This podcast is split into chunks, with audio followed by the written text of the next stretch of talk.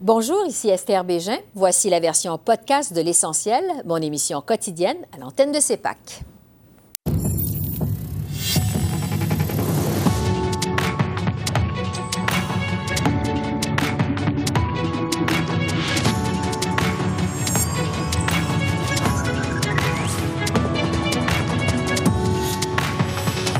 Soir, après 12 jours de grève, 120 000 fonctionnaires fédéraux sont finalement de retour au travail. On fait le point avec Yvon Barrière, vice-président de l'Alliance de la fonction publique du Canada, section Québec.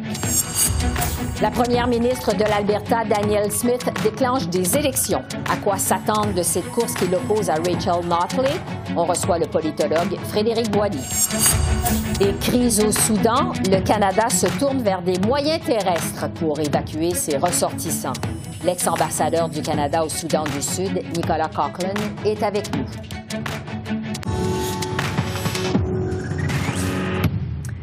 Bonsoir, Mesdames, Messieurs. Après 12 jours de grève, l'Alliance de la fonction publique du Canada est finalement parvenue à une entente de principe avec le Conseil du Trésor pour 120 000 fonctionnaires. L'accord prévoit des augmentations de salaire de 12,6% sur quatre ans. En ce qui concerne le télétravail, l'un des principaux points en litige, le syndicat affirme avoir négocié l'obligation pour les gestionnaires d'évaluer au cas par cas les demandes de télétravail et fournir une réponse écrite. Pendant ce temps, les 35 000 fonctionnaires de l'Agence du revenu poursuivent de leur côté leur grève, faute d'avoir obtenu leur propre entente avec Ottawa. On écoute là-dessus la présidente du Conseil du Trésor, Mona Fortier. Moi, je ne suis pas celle qui négocie avec l'ARC présentement. On a un processus où ils ont choisi de prendre une pause pendant que nous, euh, le Conseil du Trésor, on euh, négocié avec les quatre groupes sous l'administration centrale. La bonne nouvelle, ils sont de retour à la table. Ils travaillent très fort. Ce que j'anticipe, c'est une, euh, une, une, possibilité d'avoir des bonnes nouvelles bientôt, mais c'est encore l'Agence du revenu qui euh, négocie présentement avec les employeurs. Sur ce, je retrouve Yvon Barrière, qui est le vice-président exécutif pour le Québec de l'Alliance de la fonction publique du Canada, le syndicat qui s'est donc entendu avec Ottawa. Bonsoir, Monsieur Barrière. Bonsoir, Mme Bégin. On va commencer par les augmentations de salaire. Vous demandiez, on le sait, 13,5% sur trois ans. Vous avez obtenu 12,6% mais sur quatre ans. Ça couvre pas l'inflation. Est-ce qu'on peut vraiment parler d'une victoire pour le syndicat? Ben écoutez, au niveau des salaires, euh, je vais être bien honnête avec vous, nous aurions aimé avoir plus, absolument. Mais considérant le fait que nous avons fait des gains euh, substantiels dans d'autres articles euh, de la convention collective et aussi avoir obtenu finalement un protocole sur le télétravail, donc ça vient un peu compenser sur la balance décisionnelle. Et on se pose toujours la question, si nous avions resté une semaine de plus, est-ce que nous aurions obtenu 0.25, 0.10, 0.15. Donc, c'est toujours ce, questionnement-là. Est-ce que nous sommes euh, pleinement satisfaits? Nous sommes satisfaits. Est-ce que nous aurions aimé avoir plus? Absolument. On va revenir sur les autres points de l'entente dans un instant, mais entre-temps, évidemment, les syndiqués de l'Agence du revenu sont pas encore parvenus à s'entendre avec le gouvernement. On sait qu'ils demandaient justement euh, plus que vos syndiqués au niveau de l'augmentation euh, salariale. Est-ce que c'est sur les salaires que les négociations ont achoppé avec les fonctionnaires de l'Agence du revenu? Ah, mais écoutez, je pense que la, question devrait se poser à l'Agence du revenu puis au Conseil euh, du Trésor parce que euh, ceux-ci ont été légèrement, je vous dirais, ignorés là, dans la dernière semaine et demie. Euh, on aurait apprécié que la négociation se fasse en parallèle, autant avec les fonctionnaires fédéraux qu'avec les employés de l'agence. donc là, eux autres, ils doivent recommencer un petit peu à zéro. Possiblement qu'il y a eu des avancées avec les enjeux communs, donc avec ce qu'on a conclu mais reste quand même qu'on aurait aimé qu'ils discutent. La bonne nouvelle, ils sont à la table depuis aujourd'hui. On ose espérer que ce soit un sprint de négociation et on espère là, euh, que très rapidement, ils puissent avoir là, une, une entente là, juste et raisonnable pour eux autres. Ouais. Mais il faut aussi se rappeler que lorsqu'ils ont déposé leur offre, nous étions en 2022 au pic de l'inflation. Donc, c'était normal là, qu'ils ajustent leur niveau plus élevé euh, que les nôtres parce que c'était, euh, en ce qui nous concerne, on l'avait déposé nos offres salariales en juillet le 2021. Oui, évidemment, on va suivre ces négociations avec le syndicat qui représente 35 000 employés de l'Agence du revenu. Euh, pour revenir à l'entente avec l'Alliance de la fonction publique, euh, les fonctionnaires euh, vont aussi avoir droit à un montant forfaitaire de 2 500 dollars qui ouvre le droit à la pension. Expliquez-nous qu'est-ce que c'est exactement que ce montant de 2 500 dollars? Écoutez, on a négocié longuement. ça a été ça aussi un sujet difficile. Euh, on nous aurions préféré que ce soit un montant qui soit ajusté au salaire. Donc, c'est une forme de prime, de prime à la signature, un montant forfaitaire. Donc, à la signature, le Conseil du Trésor s'est engagé à remettre euh, donc 2500 dollars aux 120 000 membres euh, pour faire une forme d'ajustement dû à l'inflation. Et aussi, ce montant-là, il peut être aussi ce qu'on appelle communément pensionnable, donc éligible à la pension. Donc, tous ceux qui, qui leur restent cinq ans et moins, dans leur calcul, ils vont pouvoir bénéficier d'un montant supplémentaire pour euh, durant, toute leur retraite à ce moment-là. C'est pourquoi euh, ça aide donc.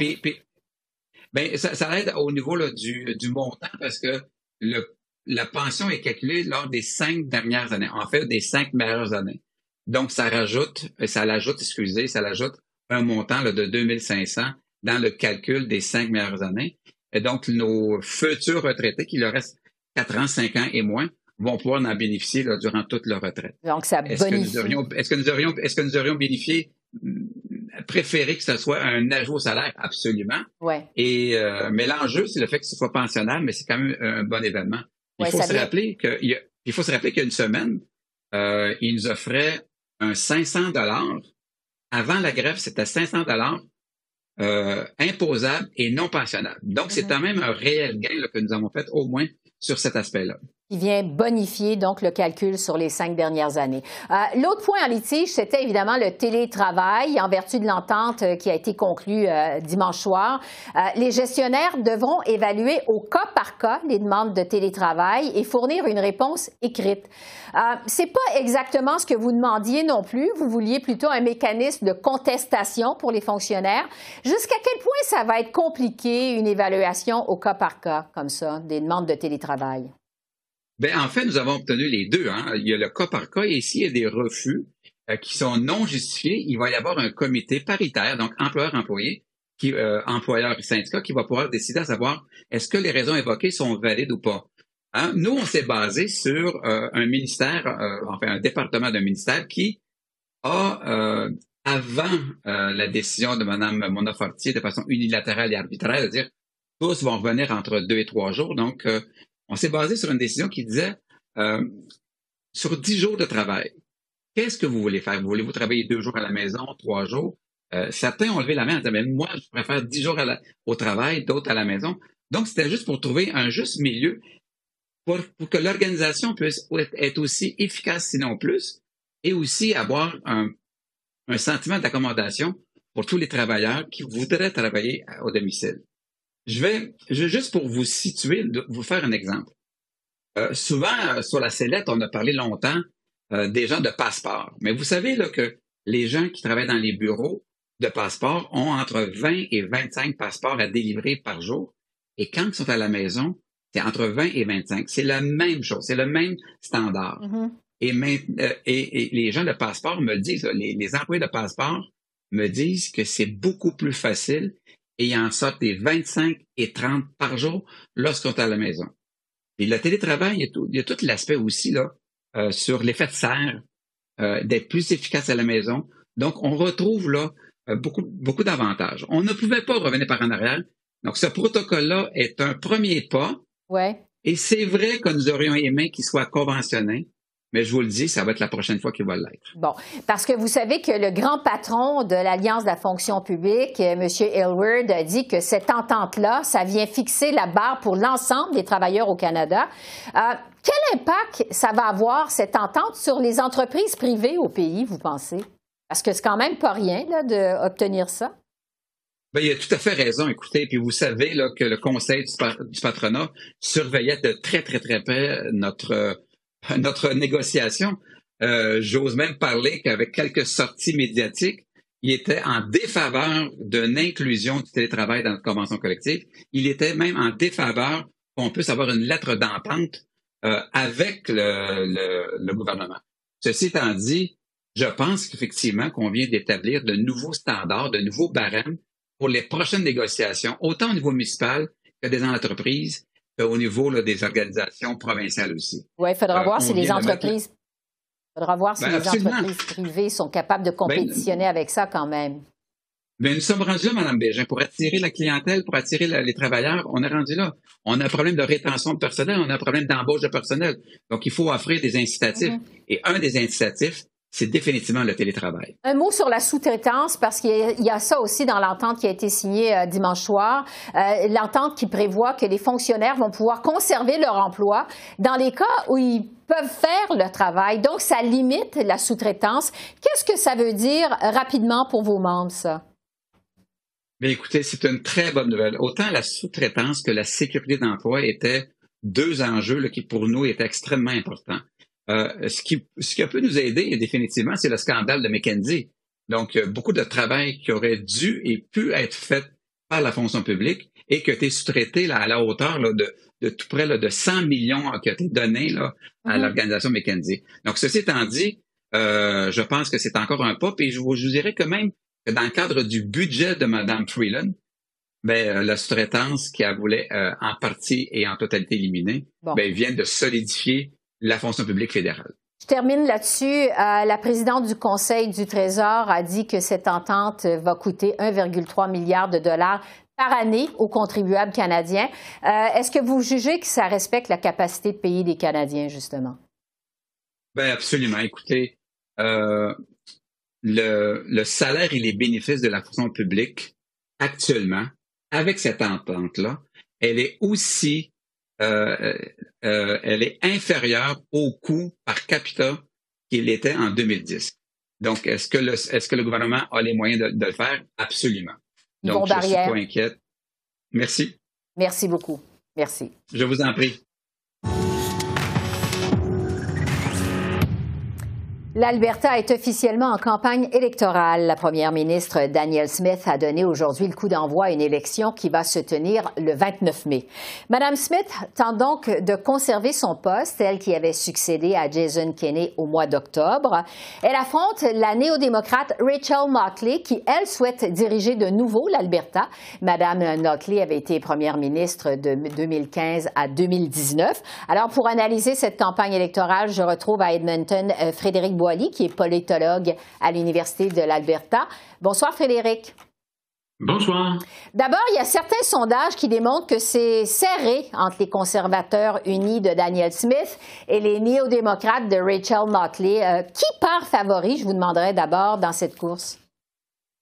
Je dirais que les conservateurs unis partent légèrement favori. Je dirais légèrement parce que les sondages montrent effectivement que c'est serré, qu'on n'est pas dans un cas de figure où le parti au pouvoir euh, déjà aurait une très grande euh, aurait pris une très grande distance euh, face à son adversaire dans l'opposition. C'est vraiment une lutte à deux. Ça s'annonce serré. Là où je dis que les conservateurs unis ont un avantage, c'est parce que dans les sondages, les néo-démocrates sont très forts à Edmonton les conservateurs unis sont forts également dans les régions, mais peut-être de manière euh, statistique moins euh, élevée, ce qui fait que ça fausse un peu le débat et que ça fait en sorte qu'il faut regarder du côté de Calgary. Et là, du côté de Calgary, pour le moment, les conservateurs unis, dans les sondages, auraient peut-être une légère avance. C'est-à-dire qu'il pourrait y avoir des pertes, mais des pertes qui ne seraient pas assez grandes pour permettre aux euh, néo-démocrates de revenir au pouvoir. Mais ça, c'est le début de la campagne. Il peut se passer bien des choses. C'est pourquoi il faut rester prudent dans les pronostics. Oui, plusieurs experts disent que ça va se passer, ça va se jouer à Calgary. Donc, vous êtes d'accord avec ça? Là? Oui, oui, c'est à Calgary. C'est clair que si les néo-démocrates veulent revenir au pouvoir euh, et que les euh, conservateurs, eux, veulent demeurer au pouvoir, c'est à Calgary que ça va jouer. C'est-à-dire qu'il faut limiter les pertes du côté euh, du parti au pouvoir avec Calgary. Dans plusieurs circonscriptions, c'est vrai que ça pourrait changer. Le problème, c'est que les néo-démocrates, en étant plus faibles dans les régions, doivent pratiquement faire un balayage du côté de Calgary. Donc, ça voudrait dire plus d'une quinzaine de circonscriptions qu'il devrait basculer dans le camp euh, néo-démocrate pour assurer une victoire euh, mm-hmm. majoritaire. Mais c'est pas impossible non plus que les néo-démocrates fassent quelques gains en région également du côté de certaines villes euh, comme Lethbridge ou Medicine Donc il y a des possibilités là quand même là, de, de, pour les néo-démocrates d'avoir de, quelques petites taches oranges sur la carte électorale albertaine en dehors d'Edmonton et de Calgary. Pendant cette élection, plusieurs observateurs jugent que c'est plus un affrontement de personnalité que d'un affrontement sur des propositions politiques. Euh, qu'est-ce que vous en pensez de votre côté? C'est vrai qu'il y a un affrontement de personnalité entre Rachel Notley, qui a un excellent contact avec les électeurs, même certains adversaires conservateurs qui n'aiment pas les propositions néo-démocrates ou le parti néo-démocrate, admettent quand même que sur ce plan euh, du contact avec les électeurs et du très bon contact avec les électeurs, Rachel Notley est excellente. Euh, il ne faut pas négliger non plus les talents communicatrices de euh, Daniel Smith également, qui elle aussi a montré lors de la course à la direction qu'elle était en mesure euh, de rejoindre les partisans conservateurs et surtout les, ceux qui sont les plus conservateurs. Donc, pour elle, le défi, c'est de savoir si elle est en mesure d'aller chercher les conservateurs un peu plus modérés.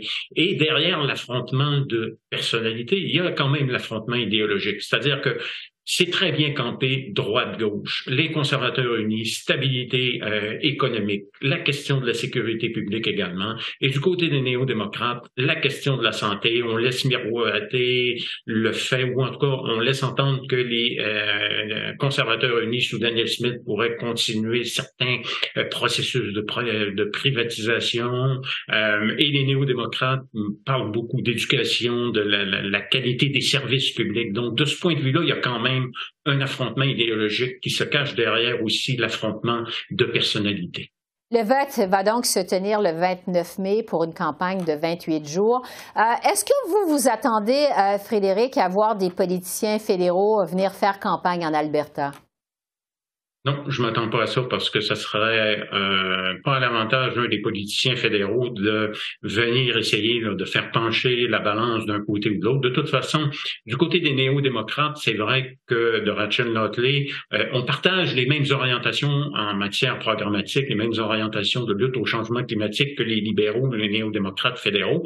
Mais d'un autre côté, voir arriver euh, des libéraux ou des néo-démocrates fédéraux dans la course, ça serait extrêmement préjudiciable euh, dans euh, cette élection à Rachel Notley, parce qu'il faut se souvenir que toute l'élection de 2019 s'est faite sur le, tandem Notley-Trudeau qui était répété, martelé continuellement par Jason Kenney. Et du côté de Pierre Poilievre, ben, euh, si jamais les néo-démocrates reviennent au pouvoir et qu'on avait essayé d'influencer l'élection, il faudrait s'en défendre également. Donc, moi, ce que je m'attends, c'est que tout le monde reste du côté d'Ottawa et qu'on ne s'occupe pas de cette campagne électorale albertaine et qu'on on regarde ce qui va arriver.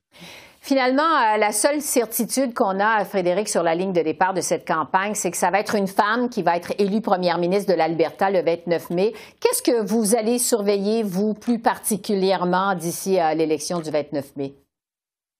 La façon dont Daniel Smith va mener la campagne parce qu'elle est euh, habile communicatrice, mais elle se met souvent les pieds d'un plat avec des déclarations euh, tapageuses et euh, qui euh, la mettent dans l'embarras politique. Et donc, il pourrait très facilement y avoir une entrevue où elle échappe le ballon, si vous me passez l'expression, et qu'on passe la semaine du côté des conservateurs unis à essayer de réparer les pots cassés par Daniel Smith. C'est, je pense, le, peut-être la plus grande difficulté auquel doit faire face Daniel Smith, c'est-à-dire d'essayer de modérer son discours pour éviter les dérapages. Alors, on va surveiller ça, évidemment, au cours des prochaines semaines. Frédéric Boilly, du côté euh, d'Edmonton. Merci beaucoup. Merci. C'est moi qui vous remercie. On revient sur le conflit armé qui fait rage au Soudan. Euh, Ottawa travaille sur d'autres façons d'évacuer ses ressortissants. Les vols d'évacuation pour rapatrier les Canadiens ont été interrompus en fin de semaine parce que la situation était devenue trop dangereuse. La ministre des Affaires étrangères, Mélanie Joly, s'est rendue au Kenya pour évaluer les besoins humanitaires dans la région. Au moins 230 Canadiens sont toujours au Soudan et ont demandé l'aide d'affaires mondiales. On écoute la ministre de la Défense, Anita Anand en raison des conditions dangereuses, est en accord avec les décisions prises par nos alliés. Aucun autre vol canadien n'est prévu à partir de l'aérodrome de Wadi Sedna. Cependant, notre travail n'est pas terminé et le gouvernement du Canada travaille avec ses alliés pour trouver d'autres moyens pour ses citoyens de quitter le pays. Et pour faire le point sur la situation au Soudan et les évacuations là-bas, je retrouve Nicolas Coughlin, qui est ex-ambassadeur au Soudan du Sud. Bonsoir, Monsieur Coughlin. Euh, bonsoir. Merci. Merci d'être avec nous. Le Canada a évacué environ 400 citoyens et résidents permanents par voie aérienne, mais la situation empire. On vient d'entendre la ministre de la Défense qui dit que bon, euh, il y a d'autres euh, options, comme les voies terrestres et navales. Deux navires canadiens ont d'ailleurs été redirigés vers la région. Euh, à la lumière de votre expérience, est-ce que les évacuations terrestres ou navales, ça vous semble de bonnes solutions de rechange? Je pense, pour, pour être honnête, c'est pas une question de, de bonne solution, c'est la seule solution actuelle. Euh, vous avez vu euh, qu'un avion turc euh, a été, ils ont reçu plusieurs impacts de balles, ce qui est un indice du, vraiment du niveau de danger à l'aéroport qu'on utilisait jusqu'à ce moment. Et en, écoutant les nouvelles de cet incident, je me suis rappelé d'un incident durant l'évacuation de, de Juba. On a eu à un moment donné trois avions Osprey américains qui, qui étaient venus. Ils avaient toutes les assurances de sécurité tout ça, et ils étaient sur le point d'atterrir un des avions et a reçu au minimum 60 balles euh, d'un groupe rebelle euh, qu'on n'avait pas vu. Et euh, le pilote a perdu la conscience. Ils, ils ont vraiment, ils ont eu la chance. Ils sont retournés en TB et on a dû euh, une opération chirurgique. Le, le pilote a perdu ses jambes. Alors c'était vraiment dramatique. Mais c'est un indice des, risques qu'on court durant ces évacuations. Évidemment, la route terrestre euh, vient quand même à, avec des risques. Euh, le premier problème, c'est de rassembler un grand groupe de, civils au centre de Khartoum, ce qui implique déjà un risque. Et puis, on a un minimum de 12 heures, moi je dirais que c'est plutôt 20 ou 20, 24 heures de, route vers Port-Soudan. Et puis, à Port-Soudan, évidemment, les, les options sont pas idéales. On a une option pour évacuation à l'Arabie saoudite, c'est pas nécessairement le, le, destin que tout le monde désirerait. Et l'autre option, c'est une nouvelle évacuation aérienne. Mais quand même, pour Soudan, c'est beaucoup plus sûr à ce moment. Euh, et je dirais que si j'ose suggérer, euh, on peut-être on pourrait considérer établir une présence diplomatique euh, là-bas, une présence consulaire pour euh, faciliter euh, l'évacuation de, de Port-Soudan. Oui, parce que, comme vous dites, ça vient avec des risques, c'est très compliqué. Euh, il y a des ressortissants canadiens qui ont été évacués du Soudan qui disent que plusieurs autres pays occidentaux étaient mieux préparés que le Canada pour évacuer leurs citoyens. Est-ce que le Canada est bien outillé justement pour ce type d'opération? Bon, euh, la première chose que je dirais, euh, j'ai fait un petit calcul, c'est si, si, je l'ai calculé bien, c'est 10 000 kilomètres de Trenton, Ontario à Khartoum. Alors, on a déjà un grand désavantage euh, comparé avec euh, nos, nos, amis européens, par exemple. Évidemment, les Américains, ils ont déjà leur base, une base importante à Djibouti. Alors, on travaillait déjà avec ce grand désavantage. Alors, je pense, euh, honnêtement, c'est pas mal le, le fait d'avoir pu mobiliser deux avions Hercules et d'avoir effectué six vols sans incident à une telle distance. Et en plus, on a, on a pu euh, aider nos, amis américains cette fois-ci. Euh, à Juba, malheureusement, on a décidé de ne pas envoyer un avion euh, canadien. Cette fois-ci, on a pu aider les Américains. On a évacué, euh, je pense que c'était 140 euh, Américains. Mais évidemment, il y a une question philosophique derrière votre question à, à, quoi, c'est quoi le, le but d'une armée, de, de, des forces armées, et euh, quelles devraient être nos priorités? Des avions de chasse, des sous-marins ou quoi que ce soit. Et euh, malheureusement, euh, comme vous savez, en général, les enquêtes publiques au Canada indiquent que, euh, que, la, que la, la, défense nationale, ce n'est pas une grande priorité. Mm -hmm. Et euh, si on fait ce choix, c'est un choix qu'on fait, malheureusement. Comme vous dites, c'est un choix philosophique euh, finalement. Euh, sur le conflit lui-même maintenant, euh, selon des observateurs sur le terrain, le Soudan est au point de rupture. Il y a une nouvelle trêve qui a d'ailleurs été violée entre les deux parties opposées. Expliquez-nous ce qui est la racine de ce conflit, ce qui est à la racine de ce conflit et les impacts sur la population là-bas. Très bonne question. Et le Soudan a obtenu son indépendance en 1956 alors, à ce moment, à ce moment-là, c'est un pays énorme et euh, vraiment avec des, grands défis euh, géographiques. Euh, L'Ouest, le, bon, la, partie nord du pays, c'est le désert, le Sahara. Le sud, ce sont les jungles équatoriennes avec des problèmes énormes de communication. et aucun gouvernement du Soudan indépendant a pu euh, vraiment contrôler la périphérie, disons. La stratégie qu'ils ont utilisée constamment, c'est de mobiliser des, des, milices, des tribus, des groupes armés et de les armer, de, de fournir des armes à ces groupes pour faire comme une, guerre proxy de leur part. Ça, c'était l'histoire de, de, la guerre d'indépendance du Sud. Euh, durant 25 ans, ils ont mobilisé des gens du Sud contre les gens du Sud.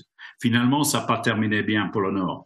Euh, un autre, l'autre guerre euh, un peu plus récente à Darfour, une, rébellion à Darfour dans l'extrême ouest. La solution à ce moment, c'était d'armer les, les infâmes Janjaweed, des, euh, des brigands arabes, quoi, pour essayer de supprimer la rébellion. Et c'est, dans les, les Janjaweed que se trouvent les racines des Rapid Support Forces, c'est-à-dire de, de, la seconde armée actuelle au Soudan. Euh, et ça, c'est un peu leur histoire. C'est l'histoire de Hemichi, le, le, commandant. Il était un commandant de Janjaweed. Euh, le Janjaweed était responsable d'un génocide. Euh, euh, et Hemeti, euh, vraiment un, un, criminel de guerre de, de première classe. Et, mais là, c'est la racine de, de, cette guerre actuelle. Ouais parce que ça se passe entre deux, forces militaires en présent. Euh, sur le rôle diplomatique du Canada dans cette région du monde, bon, vous avez été ambassadeur au Soudan du Sud. Euh, qu'est-ce que le Canada peut faire pour aider la population soudanaise dans la mesure de ses moyens, évidemment? Bon, évidemment, priorité numéro un, c'est obtenir un cessez de feu. Euh, même euh, n'importe par n'importe qui, que ce soit l'Union africaine, le IGAD, c'est un peu le, le corps régional, ou même le Soudan du Sud. C'est un peu ironique que le Soudan du Sud est vraiment dans une guerre, une guerre de, de civils soi-même. Mais si c'est si c'est ça ce qu'il faut, alors on, on devrait l'appuyer. Nations Unies, quoi que ce soit. Ça, c'est l'urgence, vraiment la, la, grande urgence. La seconde va être euh, réouvrir les, les canaux, les chemins d'aide humanitaire. Euh, vraiment, euh, euh, toutes les ressources des, des, des, des, Nations Unies ont été volées, les véhicules, tous les stocks. et c'est à chaque jour de délai euh, ce sont encore plusieurs mille, de morts finalement. Mm. Alors, cette deuxième, deuxième priorité, dès qu'on a un cessez-le-feu, euh, l'appui humanitaire urgent. Et puis, euh, oui, la troisième, euh, la, troisième, le troisième rôle, la troisième chose importante, c'est un peu la diplomatie préventive dans la région, euh, au Caire, à Dubaï, dans les, dans les capitales de la région. Évidemment, en concert avec les alliés. Je pense que pour ça, il serait important d'établir une présence de nouveau euh, au Soudan. Euh, les, Nations Unies n'ont jamais quitté, ils sont à Port-Soudan et là, c'est évident. Je suppose que c'est l'endroit le plus indiqué pour établir une petite présence à la fois diplomatique et consulaire pour aider les, les évacués canadiens. On va continuer à suivre, euh, évidemment, euh, ce conflit qui euh, vraiment donne lieu à une situation qui est très explosive là-bas. Nicolas Coughlin, merci beaucoup de vos lumières. C'est toujours très apprécié. Merci. De rien. Merci pour votre intérêt. Alors voilà, c'est comme ça qu'on a vu l'essentiel de l'actualité de ce lundi 1er mai sur la colline du Parlement à Ottawa. Esther Bégin qui vous remercie d'être à l'antenne de CEPAC, la chaîne d'affaires publiques par câble. Je vous souhaite une excellente fin de soirée et je vous dis à demain. Au revoir.